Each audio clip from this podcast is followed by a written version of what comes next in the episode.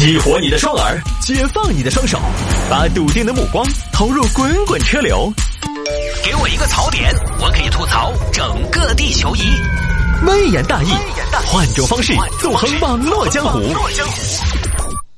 来吧，欢迎各位来到今天的微言大义，要继续跟您分享网络上一些热门的、有意思的小新闻。各位下了节目之后呢，也欢迎您来跟我进行交流和互动。我的个人微信号呢是拼音的谢探，数字的幺三，拼音的谢探，数字的幺三，加为好友来跟我留言就可以了。今天又有一个刚刚初中毕业的一个中学生来加了我说放暑假了，我就加加你吧，呃，也没什么事儿，就当过来打个卡。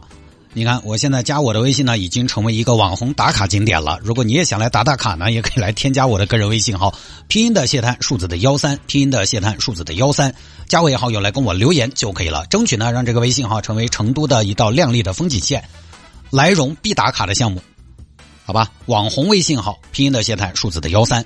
有听众朋友说摆一下这个事情：十六岁女孩被骗三万不服气，又被骗五万，我就是不服气。小孩嘛。性格倔点儿，其实也正常；心气高呢，也正常。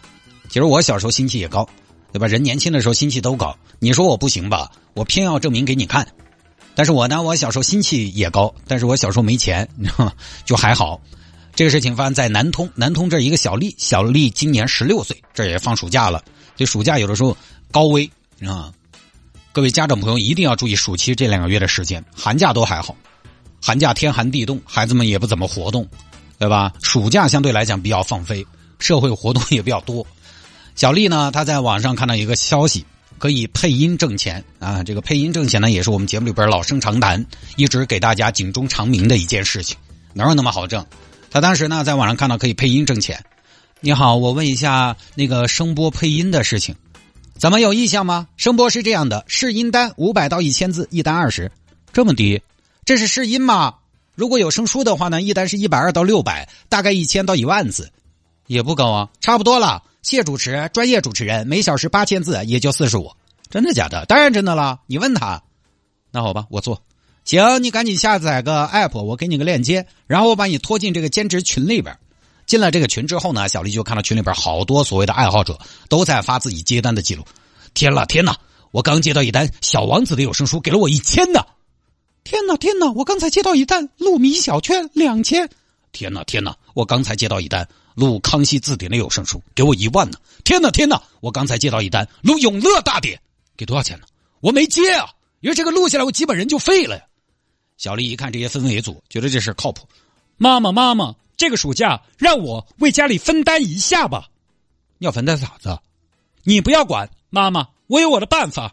我想通过这个暑假向你们证明。你们的宝贝女儿长大了，我跟你说，你不要东东说西说，神秘兮兮的哈，违法乱纪的事情不能干哦。我知道了，妈妈。结果呢，准备好接单，那边又提出新的要求。呃，你好，是菊花吗？要想接单，我们这儿有个门槛，就是你必须要完成五十笔的刷单代购。我是来配音的，我为什么要刷单呢？哎，这个是一个商业模式吧？你还小，可能不太懂商业的逻辑。要刷单，刷单之后就会被推荐担保制平台做配音工作。那我就是配音，为什么还要担保？哎，这个就是证明你是真心诚意来做的嘛，对不对？相当于一次诚意的试金石啊！你如果一点付出都不愿意的话，平台又怎么相信你合作的诚意呢？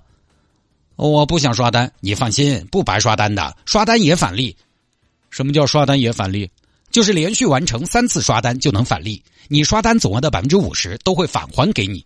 啊，这么高的返利，那我配啥音呢？那我直接刷单返利不就完了？我刷一万返我五千，我干啥配音呢？呃，这么说吧，刷单是生活，配音是梦想；刷单是苟且，配音是远方。人没有生活，梦想不过是空中楼阁；人如果只有梦想，生活不过是行尸走肉。两者它缺一不可啊。那这么说起来，咱们这个业务就是完美的做到了诗和远方与柴米油盐的完美结合。对，那怎么刷呀？就 A P P 上吗？你下单就好了吗？第一单刷五千，第二单刷两万八，好吧。这边小丽也不知道哪儿来那么多钱，可能也是拿了爹妈的手机弄的，连着刷两单。谢老板，我两单刷好了，很棒。接下来第三单刷完就可以返利了。你继续啊，第三单是七万，七万，七万刷的什么单呢？咱们这个单会不会太大了一点呢？哎，大投入大回报嘛？好吧，好吧。这小丽开始操作第三单，这个时候呢，被妈妈发现了。死女子，你是不是动了我的卡？我账上少了三万三。妈妈，妈妈，这个钱算我借你的，借我的，借我的，借我的不用还嗦，你拿啥子还？借我的你借这么多做啥子？你不是说你这个暑假帮家头分担的嘛？等你一上来就分担存款啊？钱搞啥子了？妈，我在兼职。你搞啥子兼职？我配音呐，配有声书，配故事那些。你配音？你配音就配音，你要钱做子嘞？我要接配音的活儿，先需要刷单。刷单？对，刷单。然后那个刷单的钱是要返还的，还有利息。你刷单刷了三万三？对呀，返给你没有嘛？第三单的七万块钱，现在刷完就可以返了。还要刷第三单？你遭骗了？不可能的，妈妈，咋不可能？刷单都是骗子，瓜女子啊！不会吧？人家是正规的配音团体。妈妈，你再给我借七万，我刷完这一单还你一个奇迹。你怕是要还我一个一级哦？还我一个奇迹？走走走，报警！本来接下来就交给警方处理了吗？这事儿也就从小丽这儿这么过了吗？他因为也是好的出发点嘛，他也不是拿去乱花了，也是想暑期挣点钱。爸妈呢，说实话，呃，几万块钱追得回来追，追不回来呢，那毕竟是亲生女儿，对不对？又能怪罪到哪儿去？结果呢，小丽回来不服气，为什么？为什么要骗我？出来啊，谢经理，你出来！怎么了，菊花？你骗我！我怎么骗你了？你就是骗我！你让我刷单骗我的钱，我只是一个中学生，学生你都骗。菊花，你什么意思啊？我不太明白。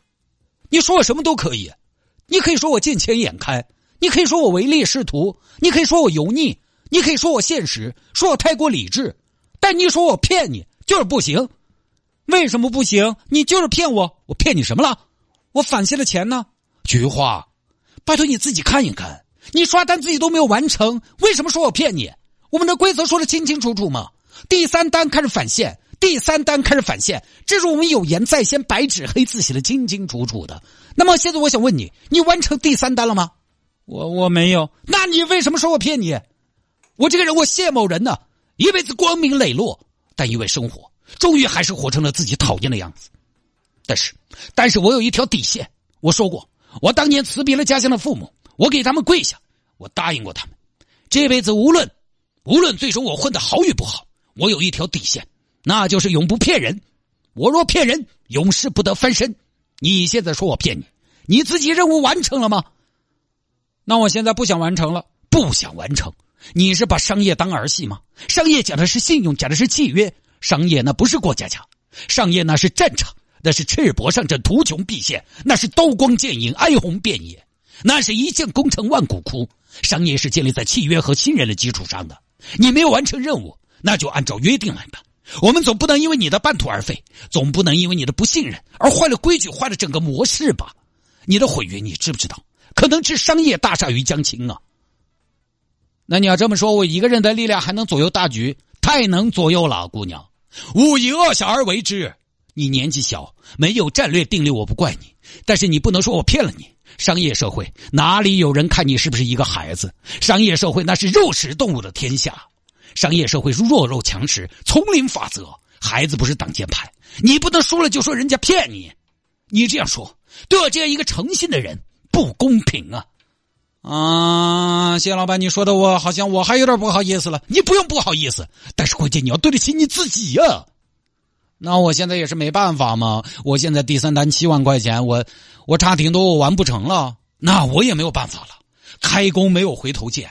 孩子投资与成年人同风险啊，完不成第三单，我也无能为力啊。那我真的我现在没钱了，我还差两万才完成第三单，我确实不行，没钱了。你真的只差两万了吗？对啊，可是两万我也没有了。你差两万，好，好什么好啊？你只差两万，今天这样，我谢某人私人给你凑够七万啊，我私人给你凑个七万怎么样？够不够义气啊？你有五万。我给你垫付两万，你要刷单，我助你一臂之力。只要你心诚，我可以帮你。但是如果你不愿意，我就爱莫能助。我跟你非亲非故，只是因为大家共同热爱配音，让我们走到了一起。我本没有任何的义务给你垫付这两万，但是，但是我很爱惜，我很爱惜每一个选择相信的人。我知道，相信就是最宝贵的东西，所以我选择信任，我选择信任你，我自己私人掏腰包拿出两万元，你这样，你再掏五万，你去完成第三单，还到时候只需要还我一万五，那你不是还亏五千？没关系，用五千块钱换一个信任，值。谢大哥，你这我，那那我考虑考虑。好，没关系，你考虑就是了。不管你做不做第三单，菊花，很感谢你的信任。我这个人对朋友义薄云天，只要你进了我的朋友圈，我就会把你当成亲老汉。我这个人爱恨分明，嫉恶如仇。只要是我的朋友，我谢某人义不容辞。你需要两万，拿去便是。那你给我两万，又没有个。什么借条什么的，你不怕我跑了？那又有什么关系？钱财乃身外之物，若是你不跑，我愿与子同袍；若是你跑了，也算是相濡以沫，不如相忘于江湖。你算我一道，又能怎么样？啊，哈哈哈哈哈哈！没关系的，你我因为配音的理想走到一起，两万块钱，如果你跑了，就算是我送给你的临别礼。你要记住几句话：人逢知己胜过黄金万两。错付两万块钱，却与君相谈甚欢。快哉快哉，菊花做决定吧。不管你做什么决定，我谢某人支持你。真正的朋友是支持，是鼓励，是尊重你的所有决定。啊，谢大哥，你这么一说，哎呀，我都不好意思不说了。不，菊花，不要不好意思，没什么不好意思。大哥给你一个忠告：投资赚钱不是为了别人而投，也不是为了面子而投，那一定是为了自己。一定要为自己做选择，不要为了别人。那，那我就为了我自己，我我就为我自己吧，我就按你说的办。好啊，那这样你直接投五万进去，我直接给你补两万。好的，又投了五万进去，最后被拉黑了。你说你这孩子也是骗了三万多，你有啥不服的？现在彻底给服了吧？打服了，社会教做人了，就这么个事儿啊。钱要不要的回来也不知道。这个我看了一下新闻报道，说小丽是在一个音乐 app 上看到的广告，所以现在有些大平台吧，真的也是，要不是我说嫉妒他们挣钱什么的，何况这这好多平台他还不挣钱。现在有些平台真的也是真真假假、坑蒙拐骗的，真的也不少。反正这个事儿呢，配音挣钱这个事儿，咱们以前也不厌其烦的说过，逻辑是不成立的。就专业人才就很多，这个真的不用不用素人去，这其实是一个供大于求的行业。专业要求高的，一般的素人不行；要求不那么高的，他要你干嘛呢？现在要求不那么高的，用人工智能就可以做。所以现在很多比较成规模的配音社团，实际上都在干嘛？用爱发声，这行不怎么挣钱。所以这个我就不多说了。然后呢，还有一点比较重要的是，现在的孩子啊，他面对的社会跟我们那个时候又不一样。各位家长呢，我们还是不能刻舟求剑，用我们那个时候的一些社会的状况。我们小时候面对的社会的复杂程度来指导现在的孩子，各位家长真的还是要比我们小时候更加操心一些。因为我们小时候，我们小时候调皮也是调皮，但是首先我们那个时候呢，网络支付没有那么的发达，我们身上没什么钱，骗子在我们那儿也骗不了个啥。我们那个时候网络也不发达，网络不发达的情况下，我们比如说在中学这个阶段，其实我们跟社会接轨的很少，你几乎没有跟社会的太多链接。也不会有那么多的坑蒙拐骗，对吧？我上学的时候哪听说过骗学生的骗子？那个时候也没有打赏，也没有刷单。我们那个时候学生娃娃跟社会是被物理隔绝了的。但是现在网络发达了，隔绝不了了。所以可能我觉得在鸡娃的同时呢，社会经验也是家长要给孩子的。然后另外呢，我也不太明白一个十六岁的孩子为什么能调动八万块钱。你开玩笑，八万块钱，十六岁的孩子可以随意的支出。我都三十九了，我还调不动八万，调不动。所以这个大人呢，还是要把钱管好，心也不要那么大，就不说了啊。